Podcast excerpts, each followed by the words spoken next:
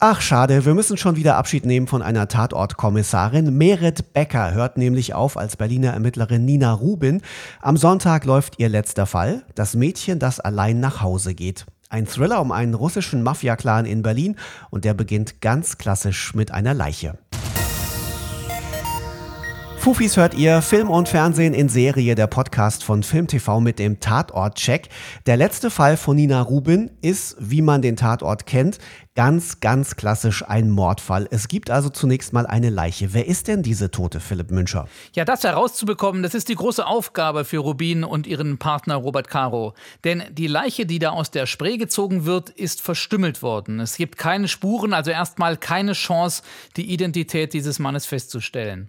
Aber am Abend wird Nina Rubin von einer Frau um Hilfe gebeten, Juli Bolschakow. Sie weiß, wer der Tote ist. Sie war sogar Zeugin, wie der Mann erschlagen wurde, von ihrem Ehemann nämlich. Der ist eine Schlüsselfigur bei der russischen Mafia, der Bratwa in Berlin. Die Realität sieht so aus, dass ich meinen Mann nicht verlassen kann. Ich weiß zu viel. Ja, schon seine Familie würden alles daran setzen, mich mundtot zu machen.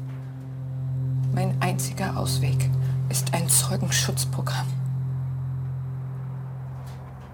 Soll ich sie jetzt reinbringen, ja? Der Tote war demnach ein verdeckter Ermittler des LKA, der versucht hatte, sie anzuwerben. Und jetzt will Juli Bulschakow aussagen und setzt ihre ganze Hoffnung in Nina Rubin. Und was tut die? Kauft die ihr die Geschichte ab? Ja, Nina Rubin glaubt der Frau und will ihr helfen. Sie versucht deshalb, ihre Vorgesetzte zu überzeugen, Juli Zeugenschutz anzubieten. Sie wird aber nur reden, wenn ihre Identität innerhalb des Hauses absolut geheim gehalten wird. Sie behauptet, wir sind unterwandert. Kann diese Frau Beweise beibringen? Den privaten Laptop ihres Mannes. Das heißt, wir können auch die Namen derjenigen Kriminalbeamten bekommen, die auf der Gehaltsliste der Brandwehr stehen. Kratzt das an ihrem Weltbild? Aber eine Sache habe ich noch. Ich weiß, zu den Kollegen darf nichts durchsickern.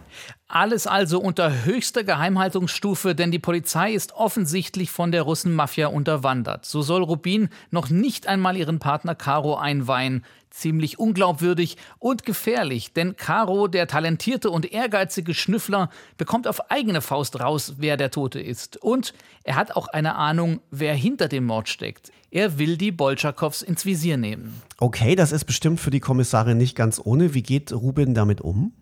Tja, sie ist jetzt in der Zwickmühle. Wie kann sie Caro stoppen, ohne ihm die Wahrheit zu sagen? Das ohnehin schon komplizierte Verhältnis der beiden wird mal wieder auf die Probe gestellt. Wir sollten Jascha Bolschakow ein bisschen auf die Finger gucken, Unruhe stiften. Vielleicht macht er ja Fehler. Ich würde mit der Entscheidung erstmal hinterm Berg halten und nicht gleich vorpreschen. Sollte es einen Informanten geben, bringen Sie den damit wahnsinnig in Gefahr. Warum hat er sich noch nicht bei uns gemeldet inzwischen? Nina, bist du erpresst? Quatsch! Was ist hier los? Es geht dir doch um was ganz anderes. Es passt dir nicht, dass du mir nicht reinreden kannst. Also, du vertraust mir nicht, ich vertraue dir nicht. Können wir die ganze Scheiße auch beenden? Ja, dann beenden wir die Scheiße doch!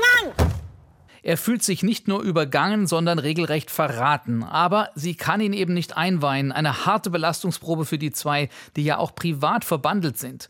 Doch durch Karos Vorstoß gerät Juli Bolschakow in Lebensgefahr. Die beiden Kommissare müssen jetzt volles Risiko gehen, um ihre Kronzeugin in Sicherheit zu bringen. Und das gipfelt dann in einem dramatischen Finale am Berliner Flughafen.